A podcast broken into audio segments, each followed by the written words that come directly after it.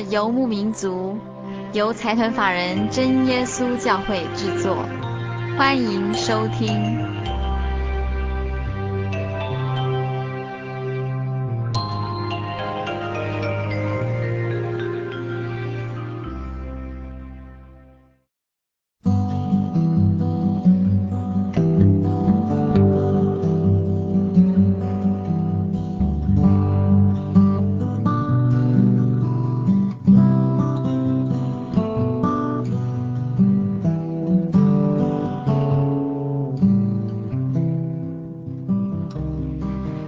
游牧民族在空中的朋友，大家好，我是佩芝，很高兴一个欣喜的时间又到了。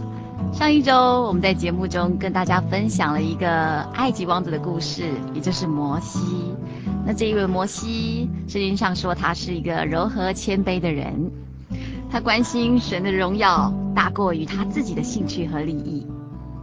虽然最后很可惜的，他还是没有办法进入迦南之地。但是神继续拣选了一位领袖来带领以色列人进入迦南应许之地。这一位呢，他就是呃，大概出生在主前一千五百年的一位埃及的奴隶。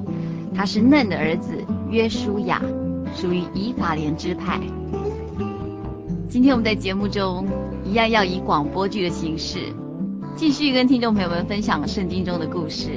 首先，我们要先跟听众朋友们分享的就是约书亚的故事。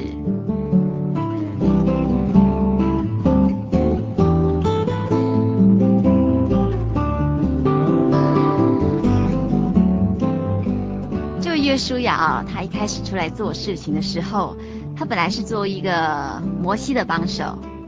像摩西这么一位有才有智的属灵领袖，在选取帮手的时候，一定是非常非常谨慎，经过祷告以后才决定的。而这位约书亚的表现，也果然没有让摩西失望。这位约书亚，他认为，呃，他不但有责任看守摩西的账目，更有责任维护摩西的声誉。他获得一个特权，就是陪伴他的首领上西乃山，也得以远远的看见耶和华与摩西之间的相会。这位约书亚，他不但是摩西的帮手，更是神的仆人。他是一个非常机智的仆人呢。他可以同时殷勤的侍奉两个主人。他非常殷勤的侍奉摩西，原因是因为他对神有更深厚的爱戴。在约书亚记十一章十五到二十节就这样记载着：耶和华怎样吩咐他仆人摩西，摩西就照样吩咐约书亚，约书亚也照样行。凡耶和华所吩咐摩西的，约书亚没有一件懈怠的。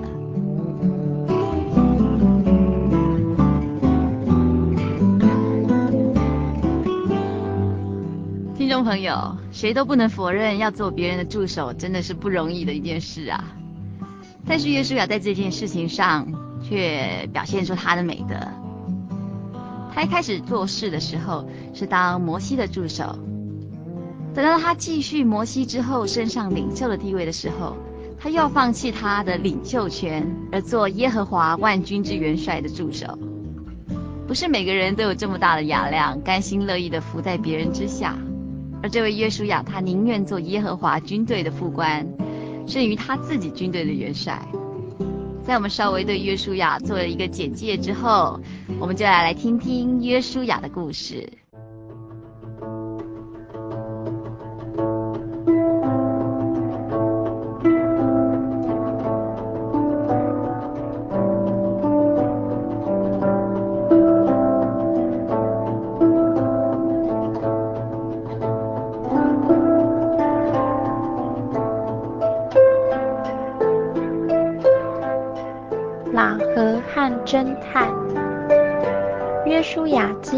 二章。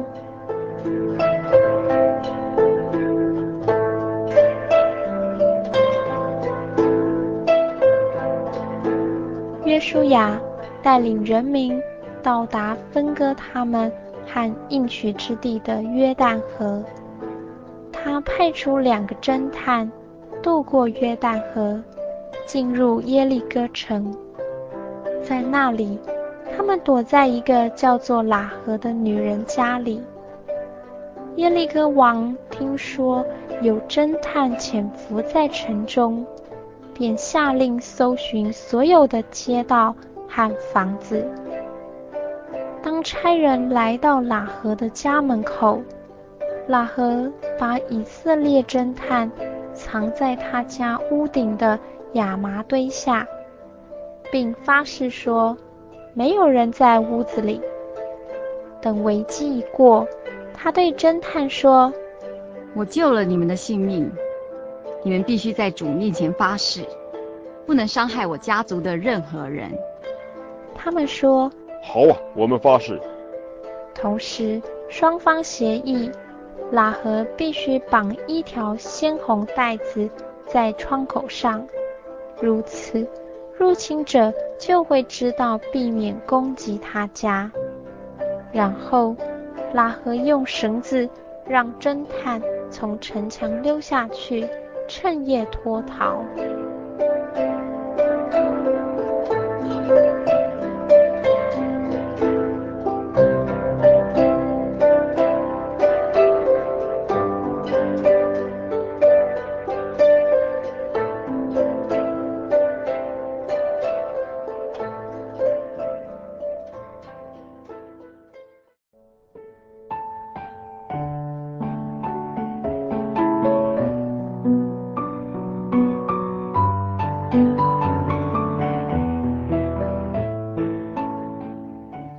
百姓出埃及，经过荒漠的旷野，又渡过天然的阻隔约旦河，一步一步的逼近迦南美地，因为那个是神所应许给他们的产业。他们经历千辛万苦，也要去享有那块流奶与蜜的地方。可是渡过河之后，他们发现坚固的耶利哥城矗立在眼前，城门又关得非常严谨，进入迦南地的通道遭到封闭，背后的约旦河水又复流，真的是进退不得啊！此情此景，面对困境，以色列人又将如何去突破呢？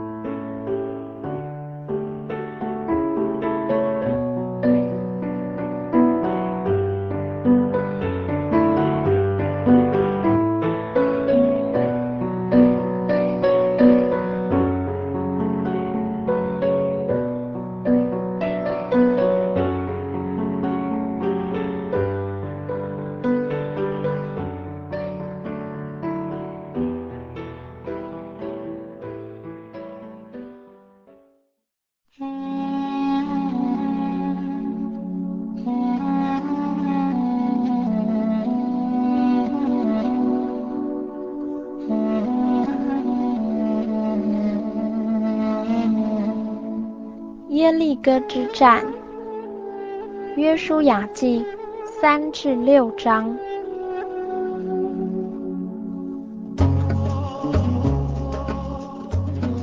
两个侦探从耶利哥回来后，向约书亚报告结果。约书亚立刻集合全部的人民到约旦河岸，宣布说。各位，请注意听我要说的话。当抬着约柜的祭司把他们脚踩进水里的时候，河水会自动停止流动，上游的水源也会终止。接着河中呢会出现一条通道，地是干的，如此你们全部都可以安全到达对岸。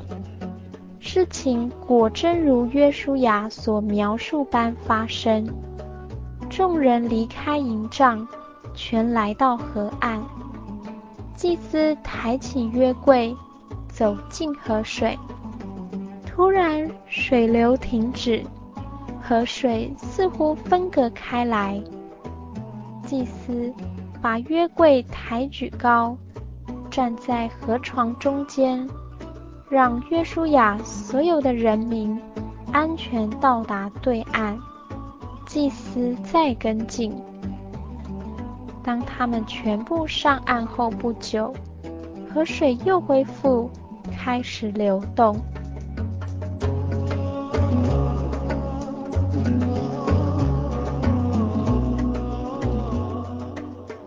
约书亚再召集军队。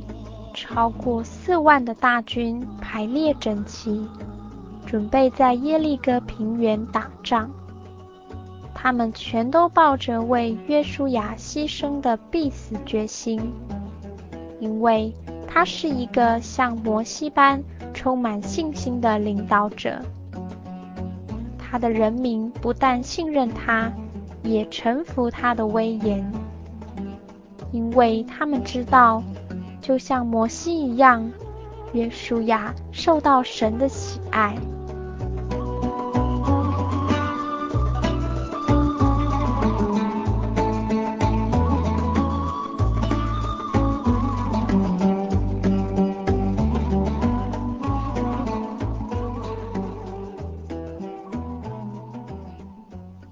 耶利哥城被围困。为了阻止以色列军队入侵，城门紧闭。神对约书亚说：“你要率领军队，每天绕着城墙走一圈，连续六天。再派七个祭司，各拿着用公羊角做的号角，抬着约柜在你们后面。”第七天，你们必须绕城七遍，即使要吹着号角，人们都要对着天空呐喊。然后，耶利哥的城墙会全部倒塌，所有城中居民都要杀死，除了喇合和他的家人及管家，他们应该被赦免，因为是他藏起我们的侦探。于是，约书亚警告他的军人，连续六天之内，先不要制造任何声音。但在第七天，当他们绕完城墙七次，约书亚对军队下令：“大声叫吧，因为主我们的神已经把这个城交给你们了。”于是，以色列人高声呐喊。祭司也奋力吹着号角，耶利哥城墙应声倒塌，所有城中的男人、女人和小孩全都被杀，只有喇合和住在他家中的人幸免于难。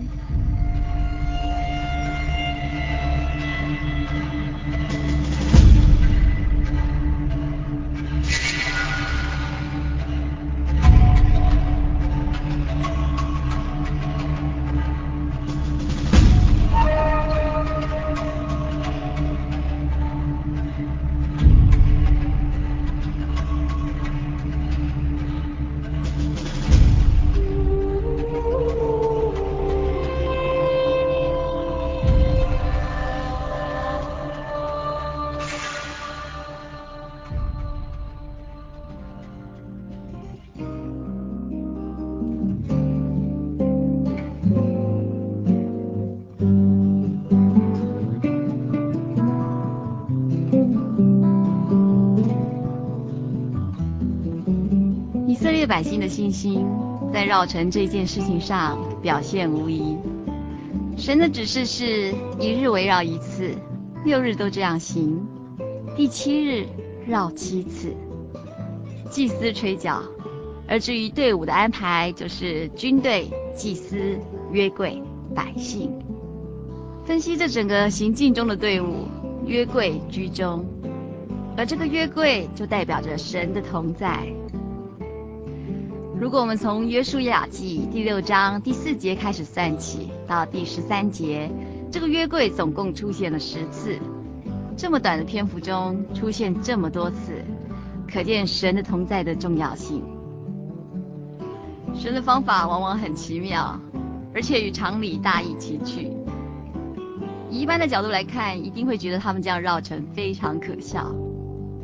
可是以色列民还仍然照着神的话去做，不管别人讥笑、谩骂或狐疑，他们仍然坚定不移。所以这个方法也是一种谦卑顺服的操练，在整个选民的历史记录上，呈现了一个高超的信心内涵。人们总是喜欢新鲜感，讨厌单调贫乏的事物。就像以前以色列人每天吃玛纳，吃到最后厌倦了就发怨言。所以每天绕城一次，连续六天，再加上第七天的七次，天哪，每天都一样的工作，总共十三次。如果是我们，一定会觉得好无聊哦。重复同样的事情，容易使人觉得很倦怠，然后进入低潮。而这个时候，对于信心又是一个很大的考验。那以色列民每次绕完城墙，那座城依然屹立在那里，一直到最后一次。我们要知道哦，这个耶利哥城它不是一次倒一点点，一次倒一点点，它是在最后的呼喊时刻才突然倒塌。所以神借着这个来考验、训练选民的信心，不凭眼见，而凭借着成熟的信心。是经得起忍耐等候的。通过这样的考验，最后耶利哥城终于倒塌了。听众朋友，其实很多时候我们在工作岗位，在日常生活当中，也会有职业倦怠或者是情绪低潮的时候。放想想这个故事，只要再坚持一下下，我们就可以达到柳暗花明的豁然境界了。休息一下，我们再来继续接下来的故事。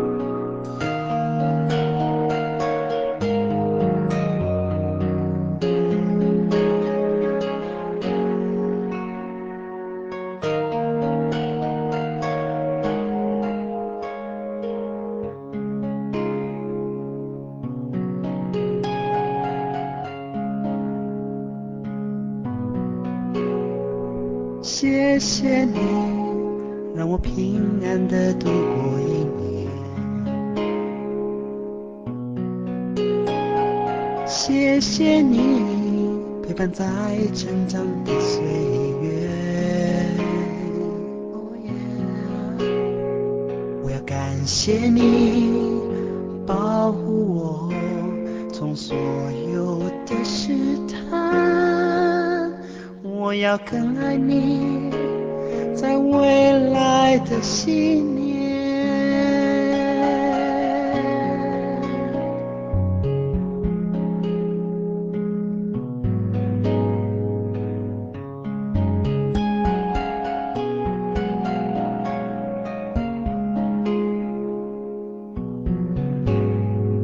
谢谢你，让我平安地度过一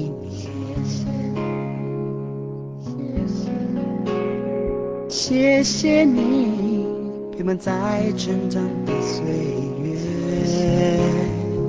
谢谢你，我要感谢你保护我从所有的试探，我要更爱你，在未来的十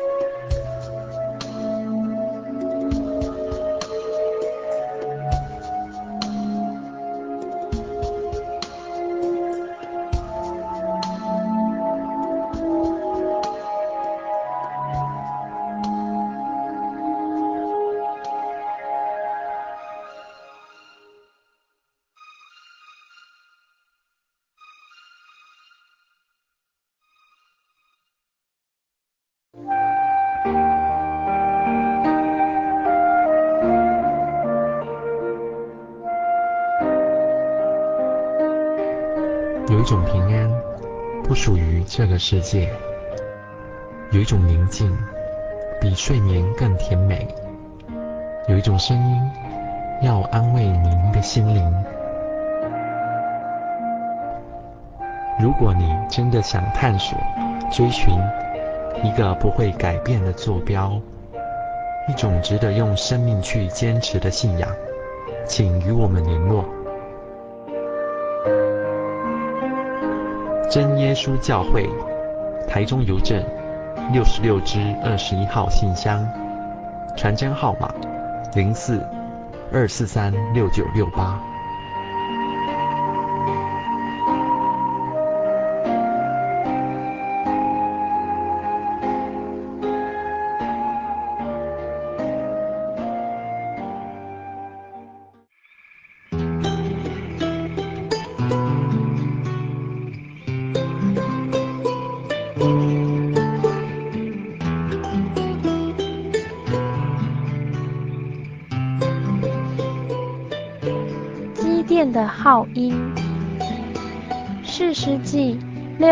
七章。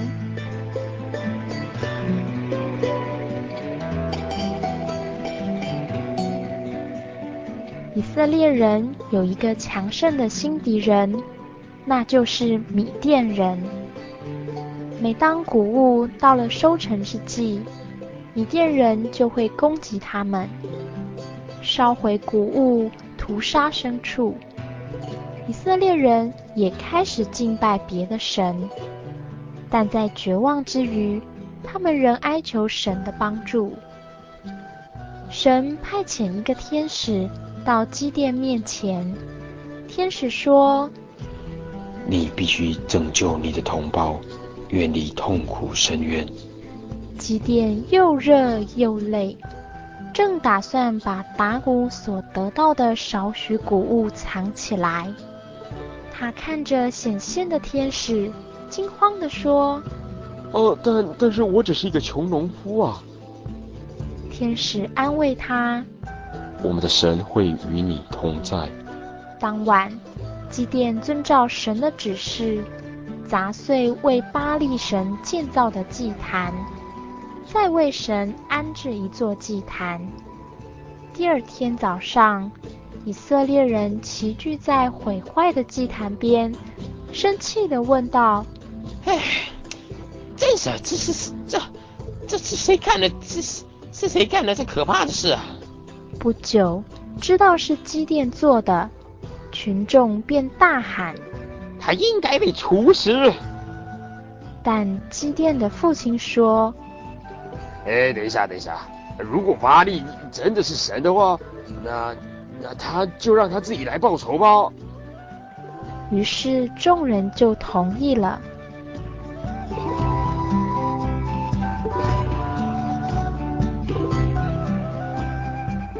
基甸集合他的部队，在哈绿泉旁扎营。他问大家：“任何胆怯之人，现在就应该要回家。”听到这话，一半以上的军人。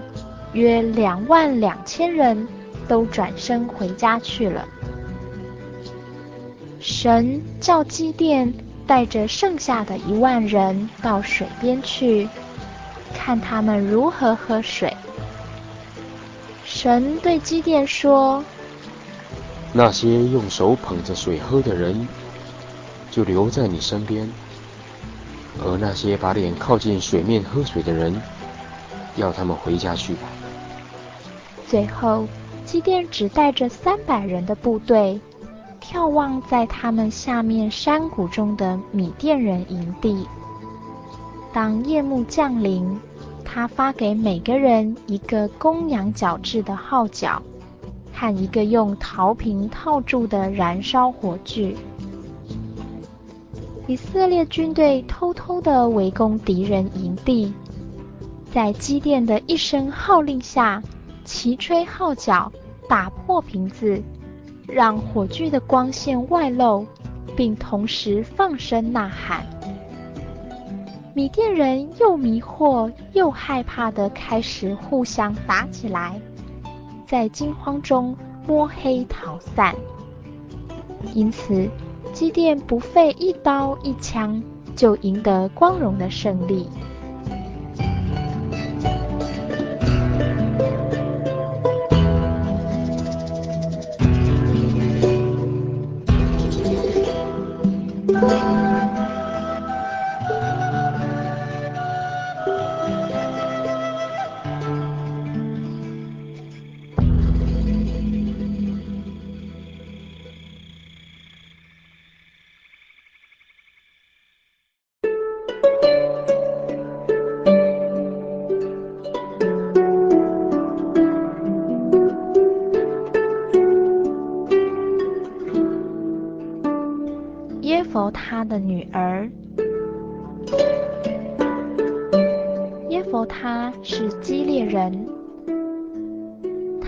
其他兄弟是同父异母，兄弟都很讨厌他，最后甚至将他赶出家门，说他不是家里的一份子。耶弗他被迫不准住在靠近他们的地方。只好搬到陀伯去住。经过一段时间，亚米人向以色列人宣战。以色列人得知耶弗他是个勇敢、会作战的好手，所以希望他能够回来。他们求他来当领袖，领导他们对抗强敌。耶弗他说：“哼。”当年我被逐出家园，为什么你们现在要回来找我？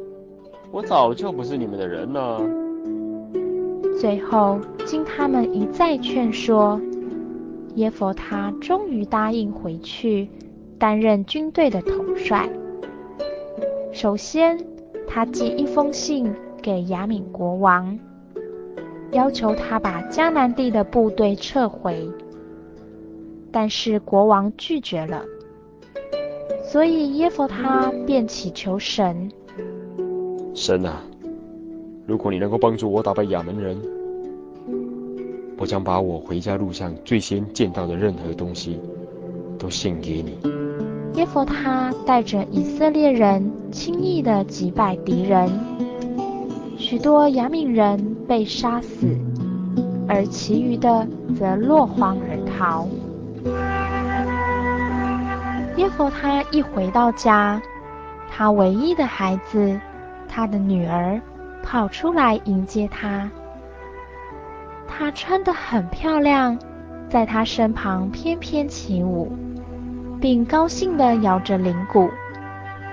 但他父亲却悲痛地撕裂自己的衣服，双手捂着脸，啜泣地说：“我向神承诺过。”我无法反悔了，但是，但是如果我遵守诺言，你，我亲爱的女儿，就必须得死啊！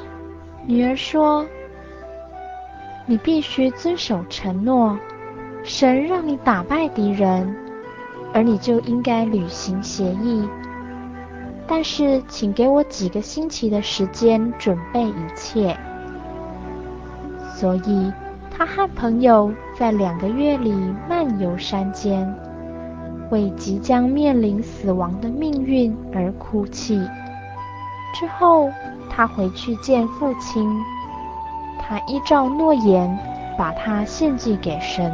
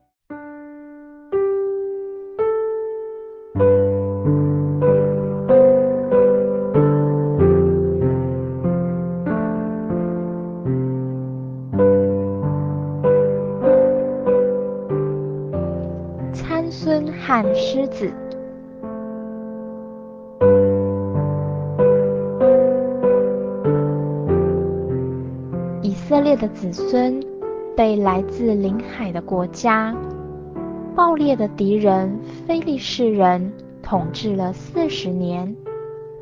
后来，天使向一对久无生育的夫妇显现，天使告诉他们：“神说。”你们将生下一个儿子，他会打败非利士人，赢得最大的胜利。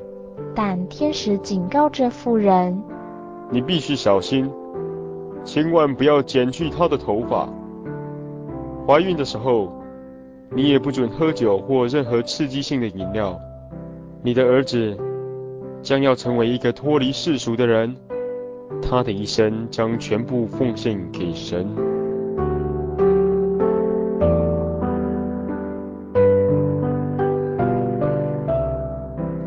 男孩取名参孙，长得又高又壮。有一天，参孙对父亲说：“哎，爸爸，呃，我在拿亭发现一个漂亮的菲利士女子啊，我希望能够呃娶她为妻啊。”他的父母很不高兴儿子看上菲利士女子，他们说：“有很多希伯来女子可以当你的好妻子，你为什么不先在他们当中选一个呢？”但他们看参孙心意已决，就不再强迫他。参孙和父母一起去亭拿，当他们经过葡萄园时，一只狮子突然跳出来，它犹如打苍蝇似的，一下子就把狮子打死，并赤手空拳地把它撕裂。后来，他到那非利士女子家里一起谈天，他非常喜欢参孙。不久，他便向他求婚。之后，参孙看见狮子的尸体里有一个满布蜂蜜的蜂巢，他挖了一些蜂蜜，边走边吃，却没有被蛰伤。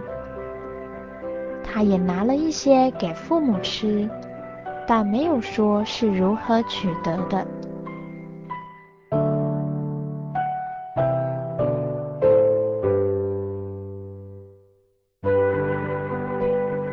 为了庆祝他的婚礼，他款宴三十位妻子的朋友，照非利士人的风俗，婚宴长达七天之久。第一天，他向客人出了一道谜题，并答应提供一份优厚的奖赏给猜对的人。谜题是。吃的从吃者出来，甜的从强者出来。没有人知道答案。到了第三天，他们仍疑惑不解，直到有个非利士人向参孙的妻子说：“你一定要叫你的丈夫透露谜底，不然就放火烧你的全家。”参孙的妻子非常害怕。哭哭啼啼的向他说：“你还说你爱我，却不把谜底告诉我，我的要求又不过分。”我不会告诉任何人，包括你。参孙回答他，但他妻子哭着劝诱，直到第七天，他终于告诉他。他马上跑去告诉他朋友这个答案。到了傍晚，参孙再次提出谜题，有个人站起来说：“我可以回答。”他大喊着。没有什么比蜂蜜还甜啊！没有什么比狮子更强壮。参孙知道他受骗了，非常生气，在盛怒中，他杀了那三十个非利士人。之后，他回到父亲家里，再也不和妻子见面。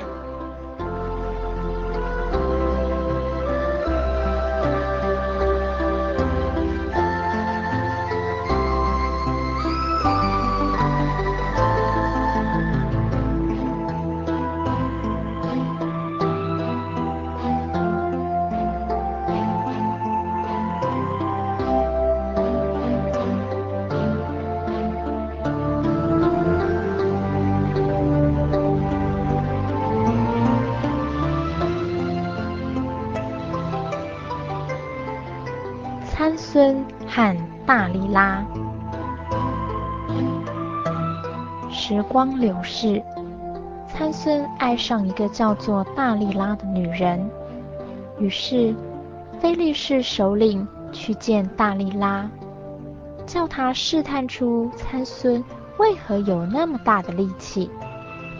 他说。只要能找出将他关入监牢的方法，我每个人呢、就给你一千一百块银子。大力拉趁他与参孙独处时，娇柔地问他：“告诉我，你那强大力量的奥秘是什么？要怎么样才能使你就范呢？”如果我被七根新的脚绳绑着呢？哦，我就会像孩子一样，哦，无助可怜了。就像在玩游戏似的，大力拉很快的用在邻房躺着等待的菲利士人交给他的七根脚绳，把参孙绑住。他大叫：“菲利士人来了！菲利士人来了！”参孙立刻挣脱脚绳，好似扭断细线一样那么容易。大利拉生气地问他：“你为什么没有告诉我真话？”参孙说：“呃，真话啊，真话。嗯，事实上，如果你用那个从来都没有使用过的粗绳子把我绑住，嗯，我就会跟平常人一样没有力气了。”再一次，达利拉很快将他绑起来，而当菲利士人一出现，参孙又像弄断蜘蛛网一样，轻易的将粗绳整断。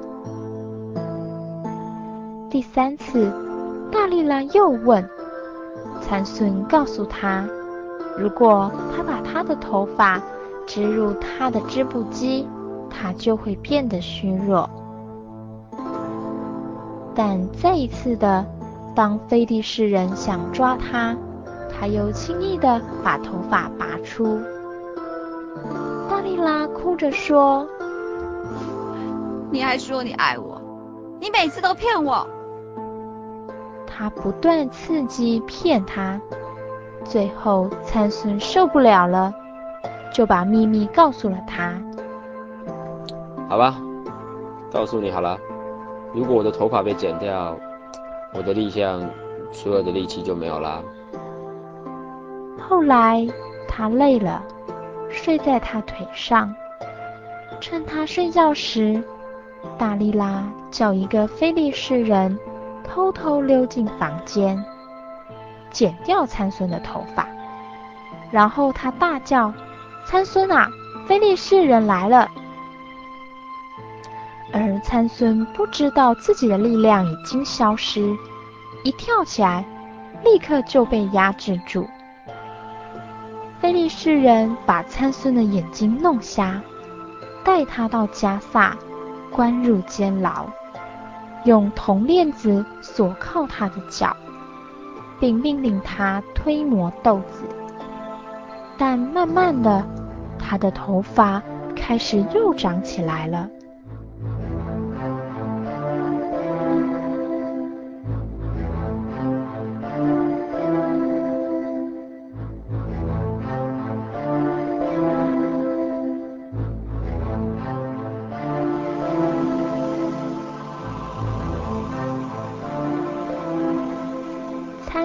在庙宇。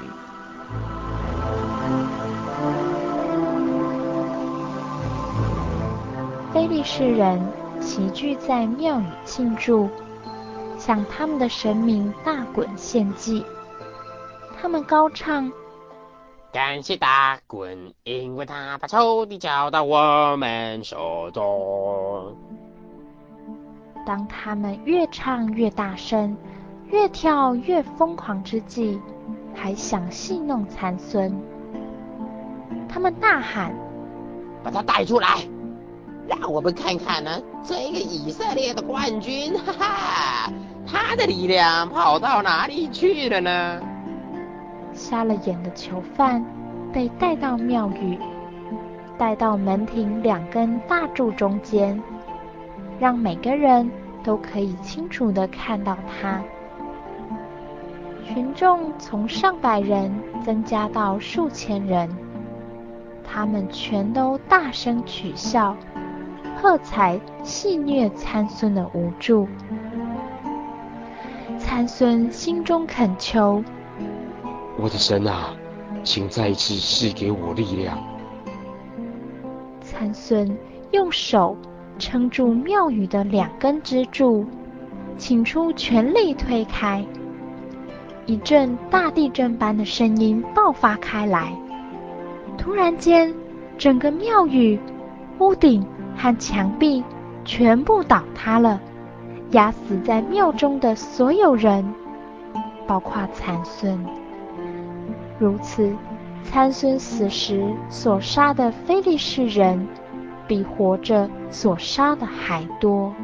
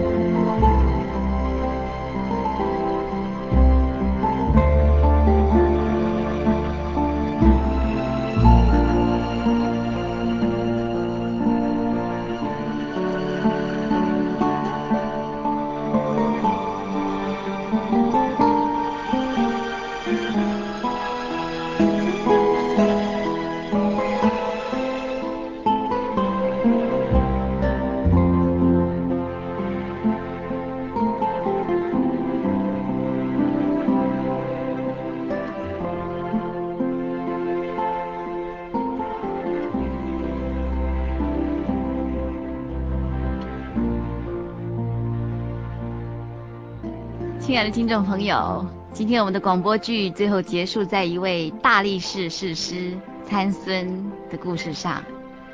这位大力士参孙天赋异禀，他可以空手就撕裂狮子，更能用驴腮骨打击敌人一千。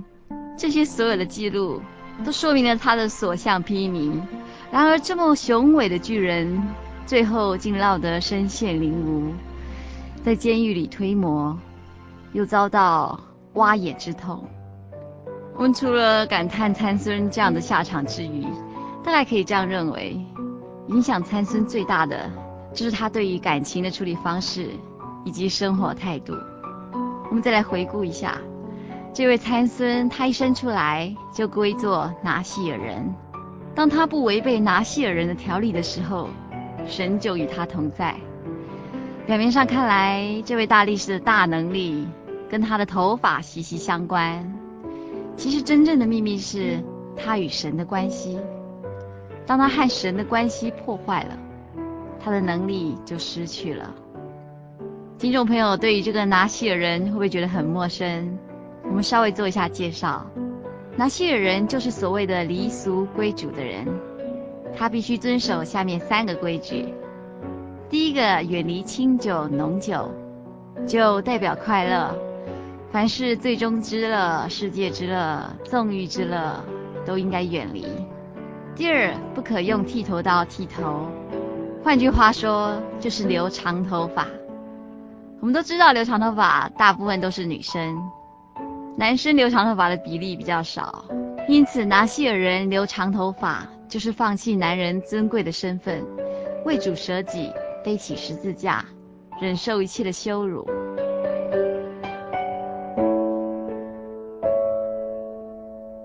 第三，不可摸死尸，也就是不可污染污秽，要过圣洁的生活。参孙在他一生的生活里面。虽然他常常体贴肉体，放纵情欲，但是他只要没有全部放弃拿细尔人的规矩，神仍然与他同在，赐给他力量。可是他不知警醒，到最后不小心把秘密全部吐露出来，最后遭遇了失败的厄运。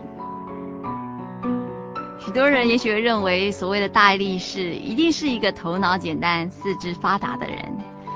其实参孙不是这样的一个人，因为根据他所出的谜语，吃的从吃者出来，甜的从强者出来，这个原文是用押韵对句的方式表现出来，显示了参孙他有文武全才的资质。像这样的人，通常是不用担心会寂寞的。自古英雄爱美人，美人配英雄，这似乎很合理。而当他遇到这一位大力拉。这个大力拉就像一个蛇蝎美人，她是典型的拜金主义者，只要有钱可赚，她唯利是图。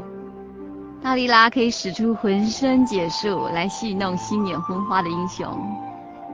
参孙太过于自信，也小看这一位柔弱的大力拉。这位大力士因为放纵情欲，亲近大利拉，而被敌人有机可乘。参孙被非利士人抓走以后。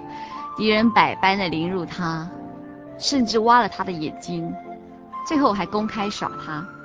在那个受苦的时候，他突然清醒过来，做了第二次的祷告，也就是他最后的祷告。这位大力士士师，他并不贪生，他情愿与非利士人一起死，他视死如归，只希望能死得壮烈一点。他一直到死前还信靠神，呼求神。他死的时候所杀的人比活着的时候还多，即使到了最后他死得很难看，被倒塌的房子压死，但是他的精神永远在，他尽量去削弱敌人的力量，使自己的同胞得益处。参孙这位谜样的大力士士师，神赋予他天生的神力，可惜他生活的很糟糕。如果他能过着比较敬虔的生活，就不会失败在生活态度以及婚姻原则上了。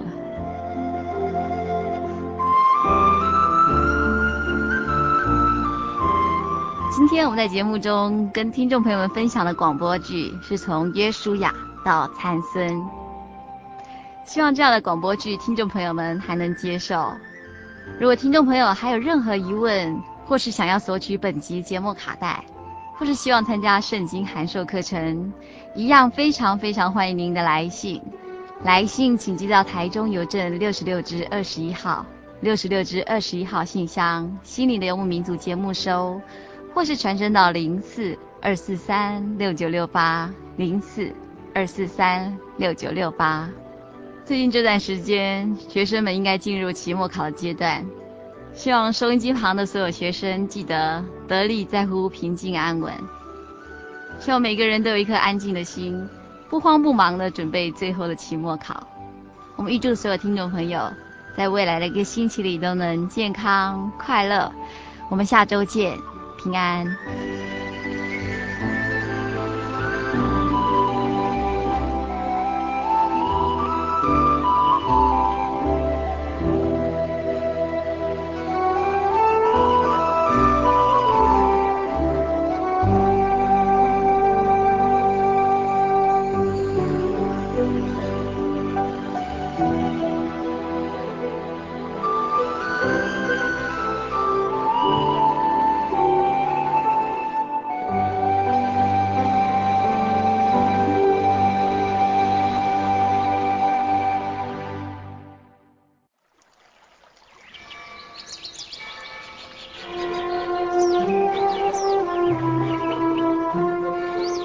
这个地方，您可以找到生命的平安。在这个地方，喜乐就像泉水一样源源不绝。真耶稣教会总是敞开大门，欢迎您的加入。耶稣的爱是你我都可以享有的。真耶稣教会台中邮政六十六至二十一信箱，欢迎来信，愿您平安。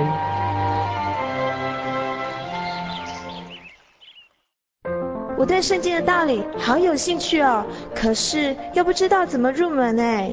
你可以参加圣经函授课程啊！真的啊？那怎么报名？